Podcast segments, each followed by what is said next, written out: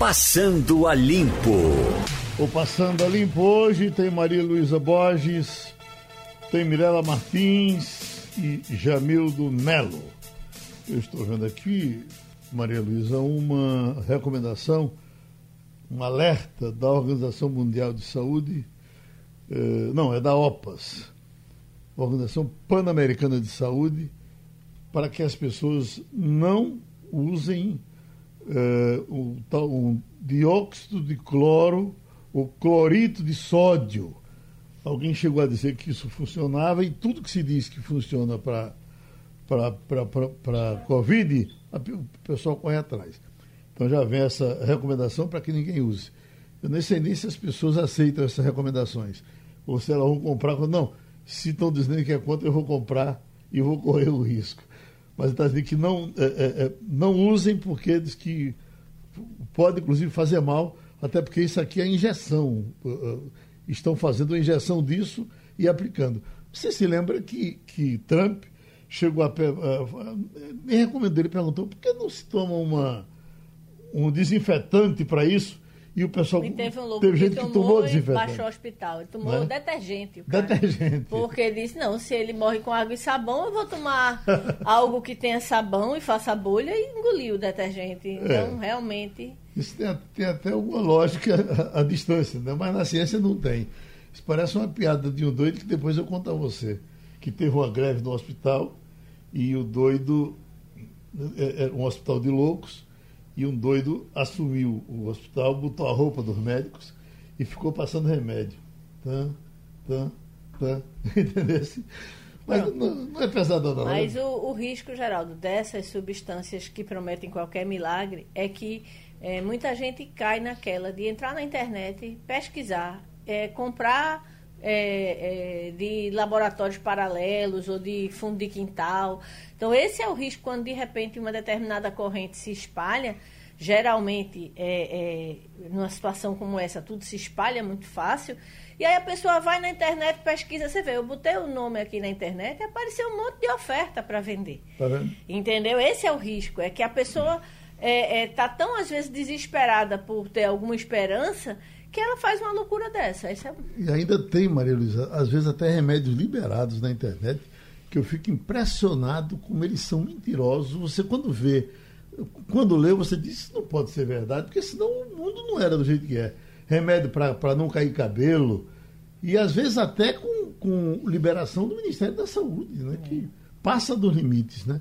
Eu tô, só queria fazer um reparozinho aqui com relação a uma coisa que as pessoas ficaram falando muito depois do debate de uma, uma foi Romualdo que falou sobre os possíveis efeitos colaterais da cloroquina. Eu quero dizer o seguinte, isso foi dito já aqui pelo doutor Eliezer Uchans, um professor de medicina, conceituado, reumatologista, e ele diz que pelos efeitos colaterais ele, ele, ele é, acha um exagero o que se diz, porque ele diz que a, a, a, aplica esse remédio há mais de 40 anos e não se lembra de nenhum paciente dele que tinha problema de efeito colateral. Uma, uma, um receio que as pessoas têm e é acompanhado. Quem toma remédio para lúpus, para reumatoide, eh, toma esse remédio, é recomendável um, uma consulta ao oftalmologista, porque eh, termina dando glaucoma, eh, afetando a vista. Agora, isso não é a curto prazo, diz o, o doutor Paulo Tasso, que de seis em seis meses ele chama essas pessoas, o, o, quem passa o remédio já recomenda que faça essa consulta com o oftalmologista. Eu estou falando só do efeito colateral, da, da, da, de se funciona ou não funciona, deixa aí a briga com as pessoas que estão aplicando, as que estão tomando, as que não estão tomando e vamos em frente. Temos jeito para falar com a gente? É, sim, sim. Ah, ah, temos o um entrevistado, não é? O secretário-geral da Fundação Roberto Marinha. Sim. É? Vamos com ele? Vamos com ele. Então, sim. Nesse momento, nós temos o doutor Wilson. É risolia mesmo, né, doutor Wilson? Risolia, Geraldo. Prazer, viu? Eu estava doido para lhe chamar. Eu estava doido para lhe chamar de risólia. Mas, mas essa prática é relativamente comum. Tem muita gente que me chama de risólia, viu? Certo. Portanto, sinta-se à vontade. Pronto. Então, doutor Wilson Risolia, com autorização do próprio dono. Maria Luísa, vamos começar a conversa? Bom dia, doutor Wilson. A gente viu Bom hoje, dia. tem visto uma grande discussão em torno da questão da volta ou não volta às aulas. A gente teve São Paulo que marcou, remarcou, Rio de Janeiro, Amazonas já voltou. Então, é, a gente queria entender melhor essa pesquisa, indicadores de consequências da violação do direito à educação básica.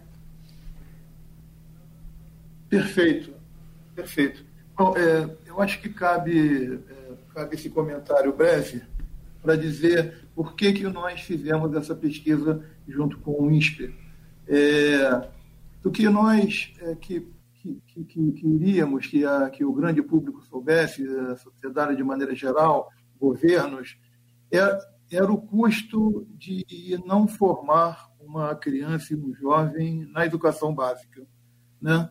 é, como indivíduo, né, e aí tem o, tem o público do programa que está vendo, né, como indivíduo a gente tem essa percepção muito clara né, quando a gente sai à rua e, e se depara com as mazelas sociais todos os dias que nós temos. É, muitas jovens engravidam muito cedo, né? as nossas cadeias têm uma quantidade imensa de jovens é, até 29 anos, né? Do crime, muitas crianças, muitos jovens a gente perde para o crime, tudo isso é muito triste. Né? Então, isso nós sabemos, isso nós vemos, mas não quantificamos. Então, essa pesquisa ela trouxe isso, né? Mas qual é o real custo disso? Qual é a consequência financeira disso, já que a social a gente conhece, né? E, e, e o propósito também era: será que as pessoas que são responsáveis pelas políticas públicas, será que elas, é, mesmo que não se comovam pelas mazelas sociais, será, será que elas se comovem pelo ônus fiscal, né? já que, que, que é um assunto que o país vem conversando durante muito tempo, que é a restrição fiscal que as nossas cidades, que os nossos estados, o governo federal tem, né? então nós chegamos numa conta. Né? Essa conta do que representa, entre aspas, o custo de não fazer, é o que nos assombrou. Né? Nós tínhamos, tínhamos uma ideia de que o número não vinha muito bom, mas é, mas é um número que ele assombra pela magnitude. São 214 bilhões por ano. É muito dinheiro, é muito dinheiro.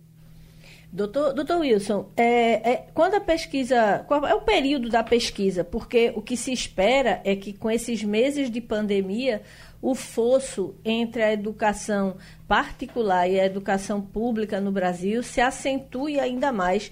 E esse número e essa a quantidade espera-se que uma quantidade muito, muito grande de jovens que estavam na escola sequer voltem.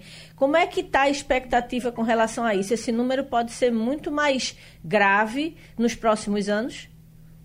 Pode sim. Nós fizemos outra, outra pesquisa que foi anunciada algumas semanas antes dessa, que é, que é a juventude na pandemia, né? E essa pesquisa ela dá conta de que, de que mais ou menos grandes números, um terço do, dos jovens é, já falam em não retornar para as escolas. Né? É, é, esse número ele é, ele é muito triste né? e ele, ele se consolida quando você cruza com outras, outras pesquisas também feitas é, por outros institutos, né? que dão conta ali muda na margem, tá? fica flutuando entre, entre 28, 30 e poucos por cento. Né? Então, se o número já não era bom, é, é só para chamar muita atenção para o público de vocês, é, todos os cálculos ele, ele, ele, tomou como base é, jovens com 16 anos. Né? É, quando nós fazemos esse recorte entre esses jovens de 16 anos, quantos não, não vão concluir esse ciclo da educação básica? Nós chegamos no número de 575 mil jovens por ano. Né? Com, a, é, com, com a pandemia, é, é, esse número ele certamente ele vai aumentar. Bom, estamos ouvindo o Dr. Wilson eh, Risolia, ele é secretário-geral da Fundação Roberto Marinho. Vamos com Mirela Martins. Bom dia, doutor Wilson. Além da busca ativa, quais seriam as alternativas viáveis para evitar o aumento da evasão escolar no retorno às aulas presenciais? E quais seriam os ingredientes necessários para tornar a escola mais atrativa para jovens e crianças consigam concluir o ensino básico? É, é, se é que teve alguma coisa boa durante essa crise, né? porque isso é, é, isso é quase impossível dizer, mas é que junto com, com, com a crise ela escancarou essa desigualdade que, que, que o país tem entre ricos e pobres, entre brancos e negros, entre regiões, do Brasil, né? e nas escolas. É, então, as, as fundações, institutos, terceiro setor, de maneira geral, fez um movimento muito bacana durante a crise. Né? É, é, teve uma união muito forte para que pudesse ser dado apoio para o setor público. É, e nós, com, concluímos pela experiência também, pelas práticas do mundo, né, que, que ao, ao retornar essa criança, é, é, esse jovem, ele precisa ter muito apoio, muito apoio emocional. Essa escola tem que, tem que ser preparada com práticas compatíveis com o momento da volta. Quero dizer, é muito pouco pouco provável que se retorne, é, pelo menos nessa fase de, de transição, com uma escola como nós tínhamos antes. Né? É, necessariamente você tem que ter outra dinâmica de aula, outra prática de aula. Os docentes, toda a equipe pedagógica precisa ser treinada um momento que, que, que é novidade para todos nós Lembrando que, que, que, o professor também é pai, mãe, tem família, ele tem os sentimentos iguais a nós todos, né? sente as mesmas coisas. Né? É, então, é, qual é o desafio hoje, né? que é o que se fala muito também no nosso meio, e é por conta disso que a gente sente muito quando sabe que muitas crianças e muitos jovens não conseguem é, ter acesso a uma boa, boa internet. Né? É, ideal era que essa criança e, e, e, o, jovem, durante esse ciclo de isolamento, ele não perdesse é, essa relação com a, com a, com a, com a escola. Nós sabemos que não é fácil, né? porque a, é, a desigualdade do país é mu muito grande. Mas esse é o grande esforço que precisa fazer antes da volta, né, diria, e na volta, muito apoio emocional, muita formação para quem recebe, muito foco naquilo que for necessário é, recuperar dessa criança e desse jovem, e aí trabalhar é, aquilo que faltar junto com o ano letivo de 2021. Doutor, o senhor está no Rio de Janeiro, é? Eu moro em São Paulo, mas a fundação fica no Rio. Certo. Então, a gente lhe agradece, muito obrigado. Hoje é sexta-feira. Boa sexta-feira para o senhor, felicidade. A gente se encontra a qualquer momento, tá certo? Tá ótimo, não. Agradeço muito a, a, todos, viu? Muito obrigado. Muito obrigado. Doutor Wilson Risolia, secretário-geral da Fundação Roberto Marinho, falou com a gente no Passando a Limpo, a TV Jornal está com um quadro bem interessante no programa de Ciro Bezerra. Uh, ontem apresentou a história de Dona Rosa, do Hotel Central. Bom, o nosso Leonardo vai contar essa história, porque vai fazer uma entrevista com Dona Rosa. E o Hotel Central, se eu lhe perguntar de cabeça, você sabe onde é o Hotel Central, Maria Luísa? É, eu acho que é aquele ali Manuel na Borba. Boa Vista, não é? Isso, Manuel isso, Borba. Manuel Borba. Você já entrou ali? Eu já passei na frente, sei que ele teve uma, uma reforma recente, assim, muito. é, é, que buscou preservar as características, né? Deve ter, como todos os negócios nesse mundo, enfrentando um momento complicado com a pandemia, mas é, eu acredito que faz muito pouco tempo, um ano, dois, que foi, passou por uma reforma. A vida grande. inteira eu passei por ali, porque ali, eu, quando fazia reportagem em sindicatos, lá no comecinho da minha vida, o, o sindicato dos motoristas era ali, sindicato dos trabalhadores de transporte rodoviários, e o dos tecelões era do outro lado. E mais na frente tinha esse hotel, que naquele tempo era um hotel moderno. Aí o tempo passou, passou, naquele tempo eu não tive necessidade de entrar, e, e- e ele estava lá em cima. Depois ele foi tão para baixo que eu também não tive necessidade de entrar durante todo esse tempo. Mas nessa crise agora, escute o que aconteceu com ele. A pandemia, infelizmente, interrompeu várias histórias, mas também deu oportunidade para que algumas bem antigas pudessem ser preservadas, como a do famoso Hotel Central do Recife, o primeiro grande prédio de Pernambuco, inaugurado em 1928. Com a crise, os donos pensaram em fechar as portas, mas aí uma pessoa topou o desafio de mantê-las abertas. Uma missão com um sabor bem especial. A pessoa é a simpática Dona Rosa, que começou a trabalhar com 18 anos no hotel, onde a mãe cozinhou por 30 anos e se aposentou. Tenho 55 anos, há 19 anos eu estou aqui no hotel e há 4 anos assumindo o restaurante. E nessa pandemia toda, o dono chegou para mim. Ele demitiu todos os funcionários e o hotel ia fechar. Dia 1 de junho, ele chegou para mim. Me deu uma carta para sair com 15 dias e eu não sabia mais o que fazer. Eu ia perder minha única fonte de renda, que era o restaurante. E ele me perguntou: Rosa, você quer assumir o hotel? E eu nem pensei duas vezes. Eu respondi: quero. Mesmo sem experiência, topou o desafio e, desde junho, embarcou na administração desse hotel, que é um ícone de Pernambuco. Para ir mais alto, buscou referências no passado. Aqui já se passaram Getúlio Vargas, Orson Welles, toda a equipe do Zé Pelim, é, Fernando Mendes também, Luiz Gonzaga, Carmen Miranda, que adorava ficar no quarto lindo que tem aqui. E eu não poderia nunca deixar isso morrer. Isso está aqui no meu sangue, na minha pele. Eu fui nascida e criada aqui. Então eu via tudo isso desde pequena. E eu não poderia deixar esse hotel, esse hotel fechar. De forma alguma. Eu estou dando meu sangue, tenho fé que vai dar tudo certo, porque tudo passa. E isso também um dia vai passar. O próprio hotel, que já passou por muito ao longo das mais de nove décadas de história, é uma prova disso. É possível resistir e, por que não, se reinventar. Assim como a própria Rosa está fazendo, encarando um novo desafio e de olho no futuro.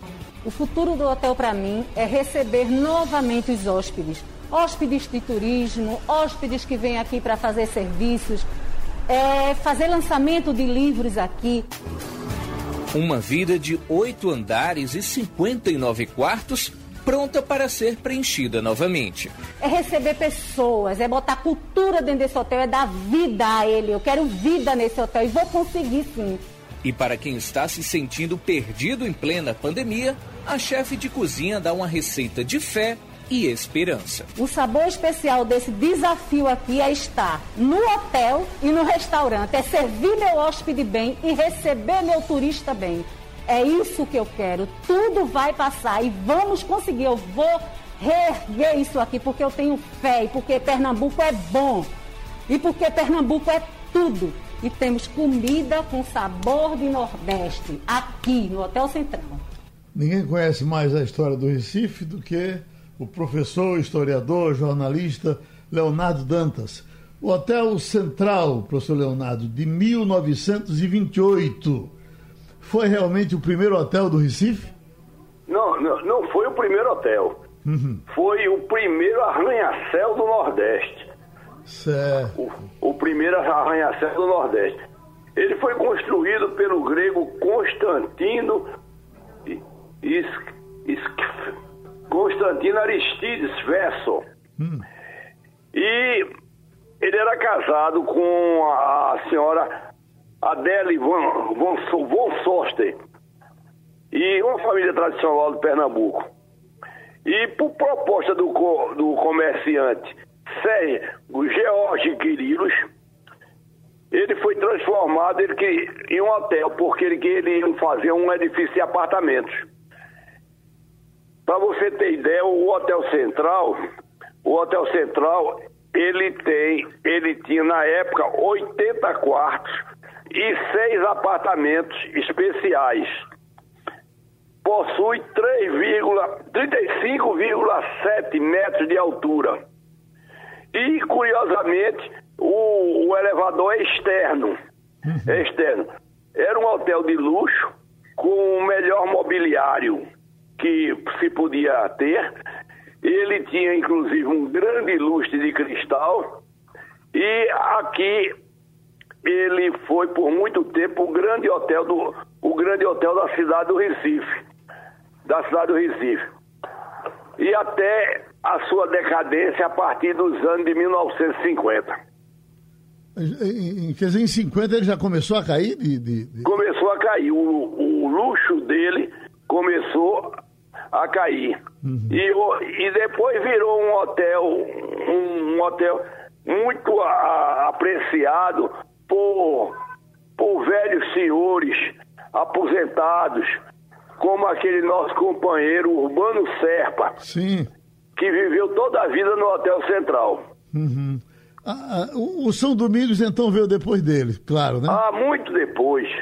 Muito depois. Olha, o Hotel Central, ele em 1930, quando o Zé Pelin chegou aqui, ele, ele era anunciado como para se ver o, a chegada do Zé Pelin do, do terraço dele. Ele Sim. estava citado entre os, os prédios altos do Recife. Uhum. Lembre mais aí, três hotéis do Recife. Eu vou, eu vou, 4 de outubro. Era, era perto da detenção, não era? Era perto da detenção, na Vila dos Negreiros. Eu conhecia como o hotel de Valdique. Quando o Valdique Soriano vinha para o Recife, é. se hospedava lá. Aquele que ficava ao lado do Internacional, do, do Arte Palácio. Sim, eu tinha, tinha, tinha um hotel ali, não me lembro o nome, uhum. na Matheus de Albuquerque. Certo, exatamente que era muito frequentado por Luiz Gonzaga. Certo, certo, certo. No centro, na, na, tivemos um 13 de maio, que era aí no Parque 13 de maio, que era pequenininho, né? Exato. É. Era mais uma pensão. Certo. Esse que nunca terminou, doutor Leonardo, ali ao lado, na frente do São Luís. É Aquilo ali era de Linaldo Show de Medeiros Sim. e nunca foi pra frente. Sei. Então tá certo. E como se chama, o grande crime cometido ao Recife foi a, a extinção do grande hotel do Recife. Sei. Eu me lembro de Marcel Moran reclamando a mim que não tinha mais um hotel central do Recife, porque ele queria ficar no centro do Recife. E ele, no, nos últimos dias dele, quando ele veio, aposentou-se e veio morar num dos hotéis do Recife. Quando acabou o grande hotel, para ele foi para ele foi a, a debacle. Certo. Então, muito obrigado, professor Leonardo. O nosso, esse hotel central hoje é, é, é da a Justiça, funciona lá, e foi o hotel onde Roberto Carlos compôs Meu Grito, música de Agnaldo Timóteo, é, porque era o hotel onde Roberto Carlos ficava hospedado quando vinha ao Recife em tempos difíceis da vida de Roberto Carlos. Política do Recife eu pergunto, Jamildo, o, o, o MDB está botando as unhas de fora? Bom dia, Geraldo. Bom um dia. Bom dia, Maria Luísa. Bom dia, ouvintes. É, existe a expectativa de uma definição para breve, porque o prazo eleitoral vai se afunilando, não é? Na próxima semana deve acontecer alguma coisa nesse sentido, mas dificilmente, minha opinião pessoal, eu acho que o MDB vai sair da da, da aba aí do PSB, da, da aliança com o PSB e a Frente Popular, porque é, eles têm um monte de cargos na prefeitura e não vão abrir mão disso facilmente. Né? O próprio filho do senador Jarbas trabalha na prefeitura, só se viesse a ser demitido, afastado, substituído, que eu imaginaria que o MDB fosse ter um papel diferente. Uhum. Embora para a, a opinião pública sempre se diga que estamos discutindo, vendo quais são as opções. A SBC puxa de um lado, mas eu não acredito que ele vai ter força para é, mudar esse quadro. E da, dentro da lógica do PSB faz todo sentido, porque, a exemplo de PSL, os partidos têm um tempo de televisão grande e podem influir no modelo tradicional de se fazer campanha. Hoje, Hamilton, quer dizer que mesmo com as restrições tão claras que Fernando Bezerra Coelho faz ao PSB e ao governo do Estado, uh, vai ter que alguém vai, ele vai ter que engolir o MDB ligado ao PSB. Possivelmente. Uhum. Uma dúvida, Jamildo. É, na última campanha é, se batalhou muito por essa questão de tempo. A gente viu no final das contas é, quem tinha mais tempo terminou nem sendo tão tempo de TV eu falo, né? Nem sendo tão beneficiado assim. Essa moeda tempo de televisão ainda pesa muito ou realmente a gente está iniciando uma campanha que deve ter uma uma base digital tão tão extensa, tão grande, um investimento digital tão consistente que talvez essa questão tempo de campanha já não, não tenha tanto peso? É uma boa, uma boa questão. E a gente vai ver na prática como é que isso se desenrola. Veja bem, é, eu não tenho nenhum estudo a respeito, estou só usando um filho, né? Imagino que a internet vai ser muito, mas muito usada, até porque as pessoas vão estar tá tentando se manter longe do contágio do coronavírus, não vai ter muita aglomeração. A internet vai ter um papel preponderante, fundamental. Mas a, a televisão e o rádio continuam tendo um, um, papel muito forte, muito importante, na medida que chegam a milhões de pessoas, né? as duas ações combinadas, ou seja, uhum. rádio e TV, se você puder ter um bom tempo ou um maior tempo, mal não vai fazer. Desde que não erre na estratégia política. A questão central é, é o que dizer, como dizer, a hora de dizer. E ah, não é nenhuma torcida aqui pelos socialistas, mas os caras são craques, Geraldo. Eles passam apanhando quatro anos, oito anos, mas só testando o que dizer, como detonar um adversário, quando chega naquele período que é a campanha propriamente dita, tipo assim, ó, jogo é jogo, agora é na vera, é para valer. Eles vão lá na titela, na inhanha e afundam o casco dos adversários e acabam tendo sucesso, porque é um, uma campanha extremamente profissionalizada. Vamos ver agora, enfrentando a direita, que nunca teve força no Recife, né? nunca teve força suficiente para eleger um candidato, se esse cenário vai ser diferente. E se eles vão ser, é, eventualmente, aferroados, como, como fazem os adversários, por parte agora da direita. Eu acho, inclusive, Jamil, que a, a, em cima até do que Maria Luísa comentou, é, é, a minha opinião é, é essa, talvez não seja a, a correta, mas eu acho que a, a, a, mídia social cresce quando ela faz bom uso da, da mídia oficial. Uhum. Quer dizer, um programa de televisão de, de qualquer partido, bem montado, com bons depoimentos, com acesso às né? autoridades que a mídia social às vezes não tem, aí ele, ele repercute. Aí, por exemplo, essa matéria que nós colocamos hoje aqui da TV Jornal, agora há pouco do hotel, quer dizer, foi uma boa matéria publicada aqui na TV Jornal. Eu não vi pela TV Jornal, estava dormindo naquele horário e já peguei pela repercussão dela na mídia social. Na mídia social. Uhum. Não, é, faz sentido. E, e, na verdade, talvez o ambiente de pandemia, a que Jamildo se referiu, favoreça a mídia tradicional, porque as pessoas estão assistindo mais TV, as pessoas estão ouvindo mais o rádio, né? a pessoa não passa o dia inteiro é, é, na internet e a gente constatou que há verdadeiros bolsões onde a internet nem chega. Uhum. Então, é, nesse sentido, a, a, briga pelo tempo da mídia tradicional é, é muito. E as, as, as fontes, né, Maria? O jornalismo é feito de fontes. E quando é que você vai ter na mídia social alguém, por exemplo, com as fontes de Jamildo na, na área política? Né? Que vive, viveu isso a vida é um inteira. Né? A vida inteira, 24 horas por dia. Ô, Mirella. É, eu queria lembrar também que a própria eleição do presidente Bolsonaro subverteu essa lógica que a gente acredita que ser a campanha, né?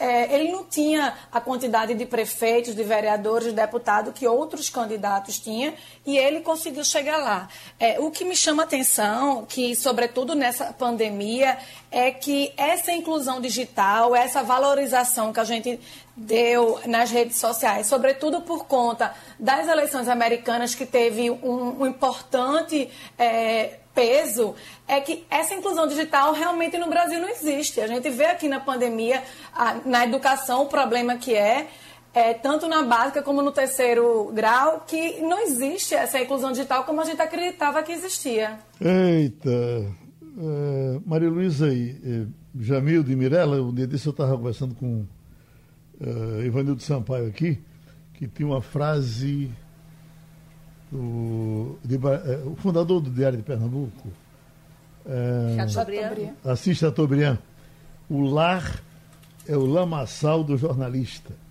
Porque o jornalista consegue a informação no bar, uh, na, na, conversa direta. Evidentemente que com os meios de comunicação hoje bem mais facilitados, se consegue. Mas realmente o, o, o, o grosso da vida do jornalista é fora de casa. Eu estou vendo aqui a, a, a, crise nos bares. Bares só faturam 10% da receita de antes da pandemia. Isso é uma pesquisa feita em São Paulo. Veja que crise descomunal. É, eu só quero dizer que atualmente tem muitos jornalistas no Lamaçal, se, o, se a casa é. Porque o Jornal do Comércio, por exemplo, está inteiro em home office. Uhum. Nesse momento, cada um está gerando notícia a partir de sua casa. É, claro que a, a frase que ele disse faz, faz, muito tempo, né? Não havia essa facilidade de, de, uhum. de se entrar em contato Não, é com verdade, a empresa, né? É. Uhum. Geraldo. Oi. Deixa eu te falar, é, fazer só aqui um, um exercício breve de memória nesse domingo agora, a gente vai fazer 150 dias afastado. No meu caso, por exemplo, eu acho que Maria Luísa também, não sei se Castilho, eu não me lembro da leva que foi né, é, enviada para casa. No primeiro momento eu reagi muito mal, porque eu senti como se fosse, estivesse sendo descartado, né? Fiquei um pouco deprimido, mas graças a Deus, com a ajuda, imediatamente eu, eu me recuperei e então, tem que tocar para frente, fazer o melhor de casa, porque você está acostumado ao ambiente de redação por anos e anos e ficar em casa é a mesma coisa que dizer, ó, bota pijama que você não interessa mais.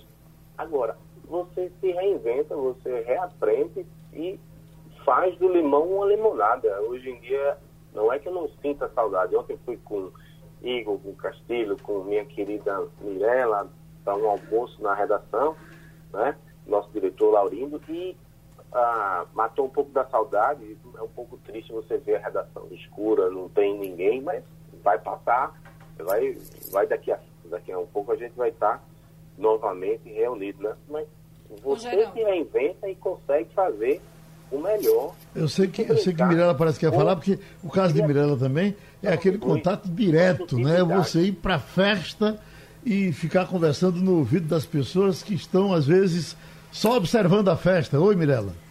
Exatamente. Para todo mundo é um momento muito difícil, né? Mas, sobretudo, para quem faz coluna social, que vive de evento, é, é, é, é uma é um momento de você se redescobrir totalmente, porque não tem evento, não tem previsão de ter evento, né? Evento pequeno, né? Você falou aí sobre os bares e restaurantes, eu trouxe esse assunto na coluna de quarta-feira, conversei com quatro donos de restaurantes sobre essa retomada, é, dizendo que ainda estava muito fraco, o, o, as pessoas ainda estavam temerosas, mas todos dizendo assim, Geraldo, o sentimento de que esse horário até 8 horas, que agora o governo ontem anunciou que vai até 10 horas da noite, a partir da segunda-feira, prejudicou muito, sobretudo quem tinha bar, porque como é que você abre o bar e 8 horas da noite tem que fechar para as pessoas cumprirem o protocolo do governo do estado?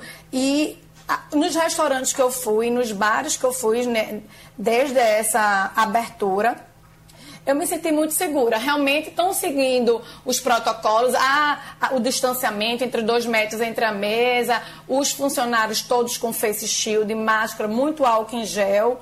Né? Existem alguns é, estabelecimentos que optaram por não abrir por não conseguir é, ter esse 50% da capacidade exigida pelo governo. Então, não vale a pena você abrir com 30% da capacidade, porque não, não vai bater a receita com os custos.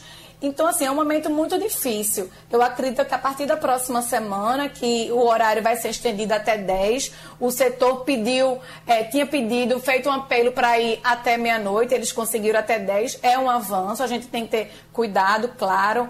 É, lembrando que é, tanto o estabelecimento tem que oferecer todo esse cuidado, mas cabe também nós, como os clientes, seguir as riscas do protocolo. Maria? É, eu ia só complementar uma, uma observação que o Jamildo fez sobre se reinventar. De fato, se você chegar na redação do Jornal do Comércio hoje, ela é uma redação escura. Mas o Jornal do Comércio não deixou de sair um dia. O Jornal do Comércio bateu sucessivos recordes de audiência na sua versão jc.com.br. O NE10 da mesma forma, está é, vivendo um momento de crescimento de audiência. Então, na verdade, Geraldo, essa reinvenção é muito isso. Uhum. As pessoas descobriram. E detalhe, o Jornal do Comércio não só não deixou de sair um dia, como ainda implantou durante a pandemia um sistema novo de editoração. Com todo mundo sendo treinado remotamente, todo mundo aprendendo a fazer de um novo jeito, com um novo fluxo, e está saindo, e está e tá batendo recorde. Então, realmente é, é uma reinvenção. E a gente descobriu que pode fazer muita coisa de casa. Temos na linha agora o grande cirurgião Cláudio Lacerda, uma espécie de reitor, porque ele hoje cuida uh, da, da educação médica da Maurício de Nassau. O professor Cláudio Lacerda, quando eu converso com grandes médicos aqui, João Veiga e tantos outros que foram alunos de Cláudio Lacerda, e foi um, um, um, professor absolutamente exigente. E eu não escuto nenhuma crítica desses médicos ao exigente professor Cláudio Lacerda. Uh, eu lhe pergunto, doutor Cláudio, só para a gente entrar na nossa conversa, o senhor ainda ensina uh, com as mesmas exigências ou o senhor se reinventou para ensinar os seus alunos nos tempos de hoje? Bom dia, bom dia, Geraldo, bom dia, bom dia a todos. É, eu continuo nessa linha, porque eu absorvi isso do professor Silvano Kellner, do professor Silvano Raia, que foram referências para mim, Geraldo. Eu acho que a medicina exige muita disciplina, e eu acredito na disciplina como forma de, de, de educação. Eu estou lendo aqui o, legado da pandemia para a nossa medicina. E me lembrei de imediato do senhor, porque o senhor já vem me dizendo há algum tempo, ah, nas participações nesse debate, como os médicos, os estudantes de medicina tiveram o privilégio, numa situação terrível dessa, mas tiveram o privilégio de pegar o desconhecido, lidar com o desconhecido e o grande aprendizado que eles estão fazendo. O senhor podia falar disso? Acredito, Gerardo, que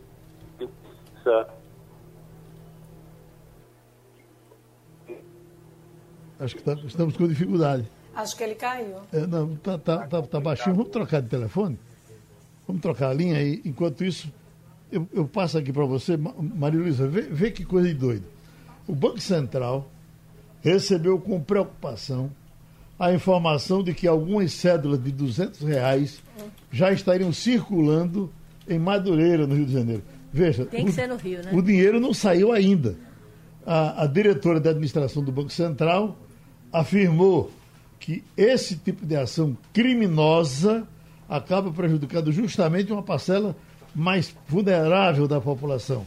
Há uma preocupação muito grande com a população de Madureira, vamos admitir que não seja somente Madureira, uhum. e até quando a notícia se espalha, outros falsários também podem eh, eh, ter essa criatividade, mas o estranho é que a cédula de, vai sair ainda no final de agosto. Não e já tá, nem desenho. E já está sendo falsificada na rua. A cédula não foi nem apresentada oficialmente, a gente só sabe que ela vai existir. Eu, eu tenho até mais um detalhe. Eles estão, eh, de princípio falaram no Lobo Guará, mas diz que por conta de muito maltrato que eh, eles eh, estão acompanhando com os cachorros vira-lata, pode ser que se bote também um vira-lata na nota de 200 reais que está vindo aí. Mas é de impressionar que se falsifique antes de sair. Pois é, falsificar o quê? Se você não tem a, a original, você está inventando. Na verdade, foi, foi inventar um desenho e saíram por aí. E eu acho incrível como essas coisas sempre começam no Rio, né, Geraldo? Uhum. Parece que atrai. Doutor Claudio Lacerdo, o senhor agora. É, então, Geraldo, como hum. eu estava dizendo, eu acredito que o Brasil pode aproveitar esse legado potencialmente positivo né, que a pandemia nos deixa. É, o modelo do Covid é um modelo de medicina extremamente desafiador. Então, eu começaria dizendo que a nossa medicina ela sai mais preparada, mais qualificada. Os nossos profissionais de saúde treinaram muito e aprenderam muito lidando com esses pacientes. Há também, por outro lado, é, um aumento no número de leitos, principalmente de terapia intensiva no sistema público de saúde. Isso é uma coisa extremamente positiva. Havia é, um desequilíbrio entre a demanda e a oferta de leitos de terapia intensiva. Em outras palavras, muita gente morria por falta de leitos de terapia intensiva. Com a pandemia, com essa força-tarefa que os governos implementaram a um volume, um número muito grande de leitos criados e eu espero que esses leitos não sejam desativados. E acho, é, Geraldo, vocês podem até me considerar romântico, que existe uma atmosfera muito favorável de, de solidariedade humana né, e até de criatividade que podem ser aproveitadas para melhorar o nosso sistema, nosso sistema de saúde. Pegando o exemplo da doação de órgãos, né, que é uma realidade que me é muito próxima, é, a, o percentual de recusa familiar no Brasil, quando diante de, da possibilidade de doação de órgãos por um, um ente querido com morte cerebral, esse percentual de recusa familiar ele varia mais em torno de 50%, que é muito alto. Né? Você pegar a Espanha, por exemplo, esse percentual é baixíssimo não chega a 10%. Então eu acho que, que essa, essa atmosfera, esse clima, esse ambiente de solidariedade humana né, que foi gerado pela, pela, pela crise da pandemia, que foi a nossa guerra, nós nunca passamos por uma guerra, ela está se refletindo né, em atitudes. Então, a, a, isso aqui, a gente não tem esses números aqui em Pernambuco, pelo menos eu não tenho ainda, mas em Minas Gerais e no Rio de Janeiro, a recusa familiar já caiu muito, Geraldo, já caiu para alguma coisa em torno de 20%, 25%, que é inédito na história. Hum. As pessoas estão mais solidárias, estão mais sensíveis.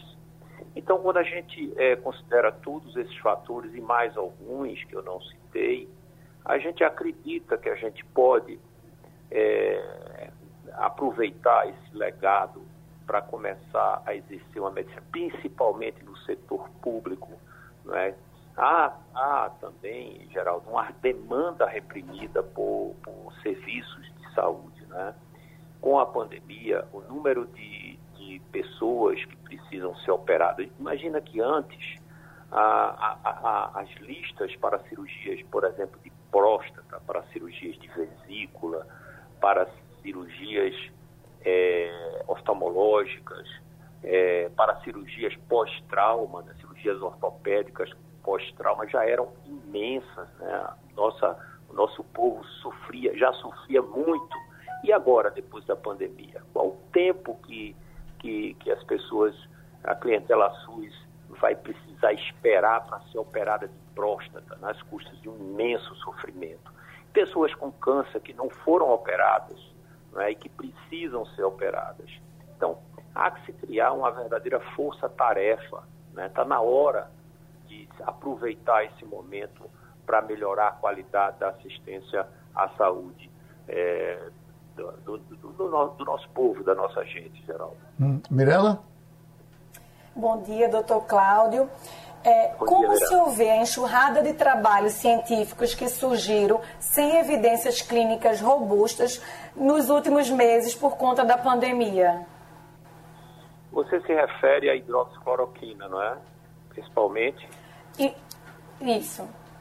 É, veja, é, eu já tive a oportunidade de expressar minha opinião sobre isso. isso. Eu não acho que a hidroxicloroquina seja a solução, a panaceia. Ela não atua, claramente não atua em todos os casos. Todos os casos. Eu tive vivência de pacientes que tomaram e não teve e, e não teve resultado.